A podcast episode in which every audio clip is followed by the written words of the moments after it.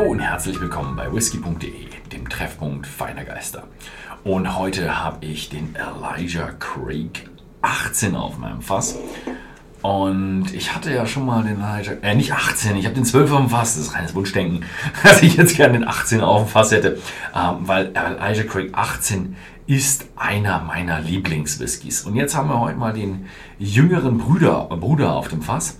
Aber der hier ist Barrel Proof. Also für alle Scotch-Fans da draußen, Barrel Proof ist einfach nur das amerikanische Wort für Cask Strength. Also der ist fast stärker.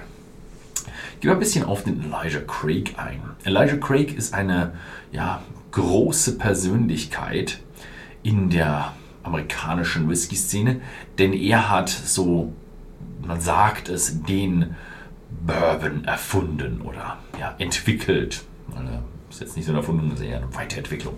Aber es gibt leider keine Quellen dafür, dass er den Bourbon erfunden hat oder entwickelt hat und der erste war.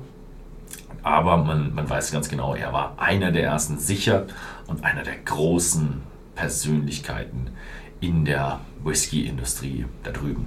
Er ist natürlich nicht der Erste, der in Amerika Whisky destilliert hat und Whisky gemacht hat, denn die ganze Geschichte mit dem Rye Whisky, die ist bedeutend älter. Also dieses ganze Pennsylvania Rye und Virginia Rye, die haben im Norden haben die eine ganze Menge Roggen gehabt und eine ganze Menge Roggen Whisky ähm, ja, gebraut und destilliert. Und ja, der Elijah Craig mit seinem Bourbon hat sie dann irgendwann geschlagen, weil die Amerikaner einfach lieber diese Geschichte mit süß und ja, süß haben wollen. Und ja, Elijah Craig 12, der jüngere Bruder vom 18er, oder ehrlich gesagt ist eigentlich der 18 eher der ältere Bruder vom Elijah Craig 12.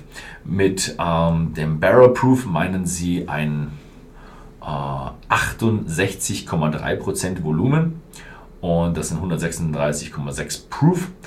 Uncut straight from the barrel.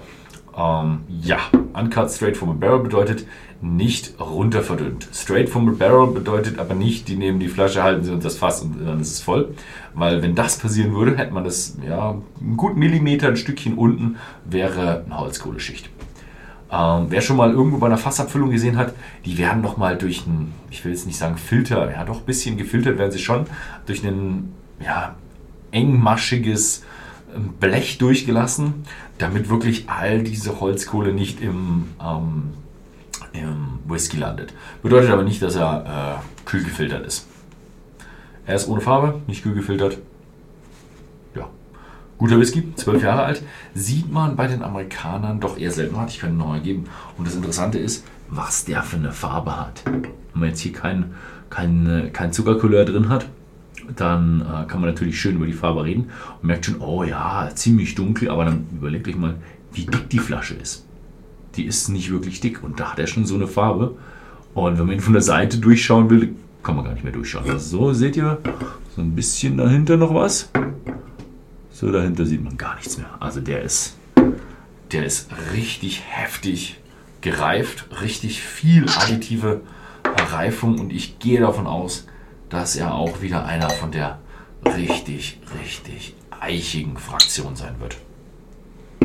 Aber ich mag sowas. Oh ja, und das merkt man so richtig. Viel Eiche. Aber jetzt sieht man, riecht man auch so ein bisschen sowas Schokoladiges, Würziges, mh, Zimtiges. Wunderschön so ein bisschen auch noch so leicht, also so ein, so ein Karamellunterton, also erst oben drüber so die, die starke Eiche und dieser Unterton an Süße mit Karamellen, so ein bisschen so dieses angebrannte Karamellton, so, ja. Oh, wahnsinnig schön. Und so, so ganz leicht auch noch Früchte. Also die habe ich in der, ich weiß nicht, vielleicht ist es auch Suggestion mit den Früchten, denn die habe ich in den Testing Notes gelesen ich finde jetzt, also so Äpfel und sowas, also nicht so stark. Also die Äpfel und die Früchte, die, die bleiben eher so ein bisschen im Hintergrund. Und man riecht schon, also boah, 68, da hat man schon ein bisschen in der Nase. Also den werde ich jetzt auch selbst ich, oh, jetzt habe ich ein bisschen mehr reingetan. Er hat vorher ein bisschen weniger Wasser drin, da war er richtig intensiv. War richtig, richtig intensiv. Schauen wir mal ein Schlückchen mehr Wasser, wie hier jetzt rüberkommt. Riecht immer noch sehr ähnlich. So einen leichten alkoholischen Stich, den er bei knapp 70% hatte, den hat er nicht mehr. Hm. Und jetzt, jetzt kommen auch so ein bisschen mehr die Früchte raus, ja? Ein bisschen Wasser kommen jetzt die Früchte ein bisschen intensiver raus. Jetzt kann man ihn als wirklich als fruchtig bezeichnen. Vorher war das eher so ja, eichig süß mit einer Nuance an Früchten. Jetzt ist er so leicht fruchtig. So, ja, trockene Äpfel, so Zimtapfel so ein bisschen.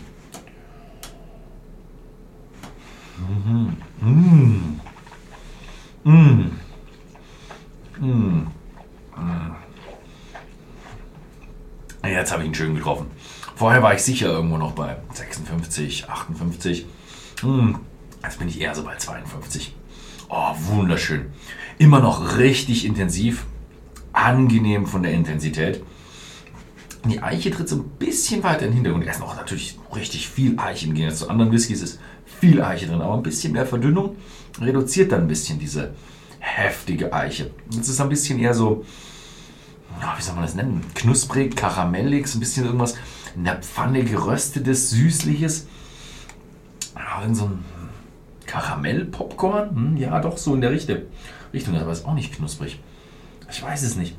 Aber es erinnert mich irgendwie an sowas Gebäckartiges, Süßes, Pfanne geröstetes. Mhm, mit ein bisschen Äpfeln drin. Und Zimt. Mhm. Mhm.